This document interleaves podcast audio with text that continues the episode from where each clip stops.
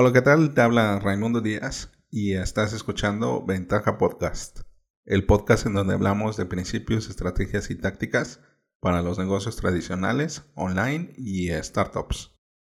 El día de hoy vamos a hablar de una táctica nueva y es acerca de las listas de Twitter. Si tienes alguna duda o comentario puedes entrar en ventaja.com.mx diagonal contacto y hacérmelo llegar por medio del formulario. Twitter es una gran comunidad virtual que nos permite acercarnos a personas y empresas fuera de nuestra cercanía. ¿Qué quiere decir esto? En Facebook, en LinkedIn, eh, nos, eh, bueno, en Instagram también. Instagram un poco, ah, más o menos.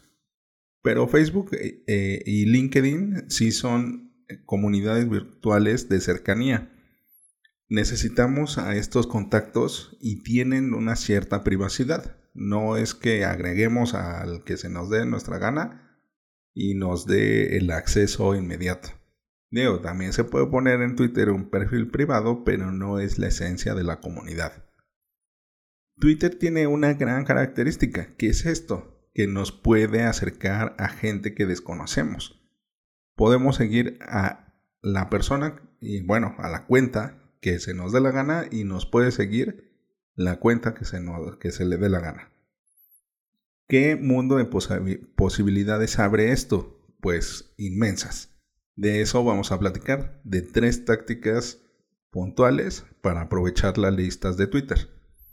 Y podemos discutir y monitorear temas que pueden salir de nuestra zona de confort y tópicos habituales a la marca y por supuesto a nuestras comunidades de clientes, proveedores y colaboradores. Podemos aprovechar una de las características de Twitter, que son las listas, pero ¿qué tanto podemos aprovecharlas para hacer crecer nuestras empresas y nuestro branding? Bueno, en este episodio vamos a hablar de tres posibilidades. Y la primera es el monitoreo de desconocidos prospectos y clientes. En una cuenta empresarial o de marca personal, de personal branding, lo podemos hacer muy muy bien con el monitoreo de desconocidos prospectos y clientes. ¿Cómo es que lo hacemos? Primero, establecer los que ya están.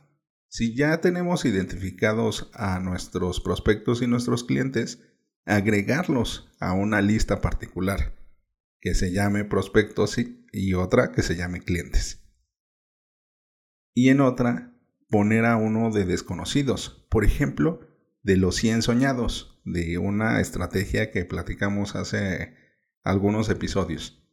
Podemos tener una lista específica para estas personas, prospectos, que queremos que sean nuestros clientes y estar monitoreando qué es lo que están publicando.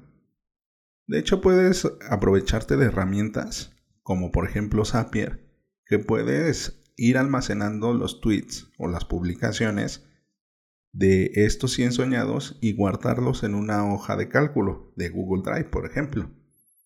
Puedes eh, ejecutar o usar otras herramientas. Esta es una muy sencilla y es muy práctica.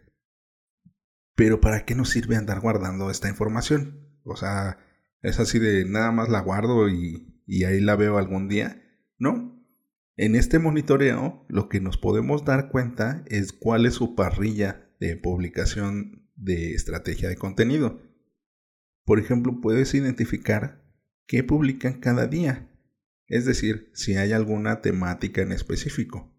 Digamos que los lunes son de inicio de semana, de buenos días y de nuevas promociones, nuevas ofertas, nuevos descuentos o de recapitulación de lo que pasó el fin de semana. ¿No? Por ejemplo, puede ser algo así. Hay que analizar cada situación. Cada cuenta es distinta. En este monitoreo, monitoreo, tú te puedes dar cuenta de con qué personas estás trabajando. Tiene una característica más exteriorizada, Twitter. Aquí no hay tantos candados sociales en los que tus prospectos o estas cuentas se detengan a, no, no, externa, eh, no hacer externa su opinión. Aquí esta red social, esta comunidad virtual, es para dar opiniones. Se, se estila mucho, se usa mucho y se puede aprovechar muy bien. Si estas, estos prospectos, estos clientes no son tan activos, bueno, puedes enfocarte en los 100 soñados y en los desconocidos, en aquellas cuentas que te interesan. Y no solamente como, como posibles clientes, como prospectos, también como aliados o como proveedores o como una, una referencia en tu sector. Por ejemplo, puedes tener una lista en donde, en donde a los científicos que hablan acerca de los temas a los cuales tú te dedicas. O a los artistas, si tienes, por ejemplo, una marca de ropa, de suplementos, eh, una cadena de gimnasios, unos eventos deportivos, puedes crear una lista específica para monitorear a estas personas y a otra bastante interesante, una lista específica de tu competencia. Este monitoreo y el ir almacenando estos tweets en una hoja de cálculo te permite descubrir estas parrillas de contenido. También el tono y el color de los mensajes. Ya que tienes establecido este monitoreo, haz este análisis. Y ahora sí, en la creación de comunidad, lo que te recomiendo encarecidamente es que te comuniques con estas personas, con estas cuentas, que inicies una conversación. ¿Cómo inicias una conversación? Con un hola, con un comentario, con una opinión, con una discusión, con un argumento. Aquí recuerda la naturaleza de esta comunidad en específico. Es una red social, es una comunidad virtual en donde está bien dar su opinión lo que se te pide y lo que se espera es que des una opinión. Así que no tengas empacho. Tú habla, comenta y ten una postura. Siempre es bueno.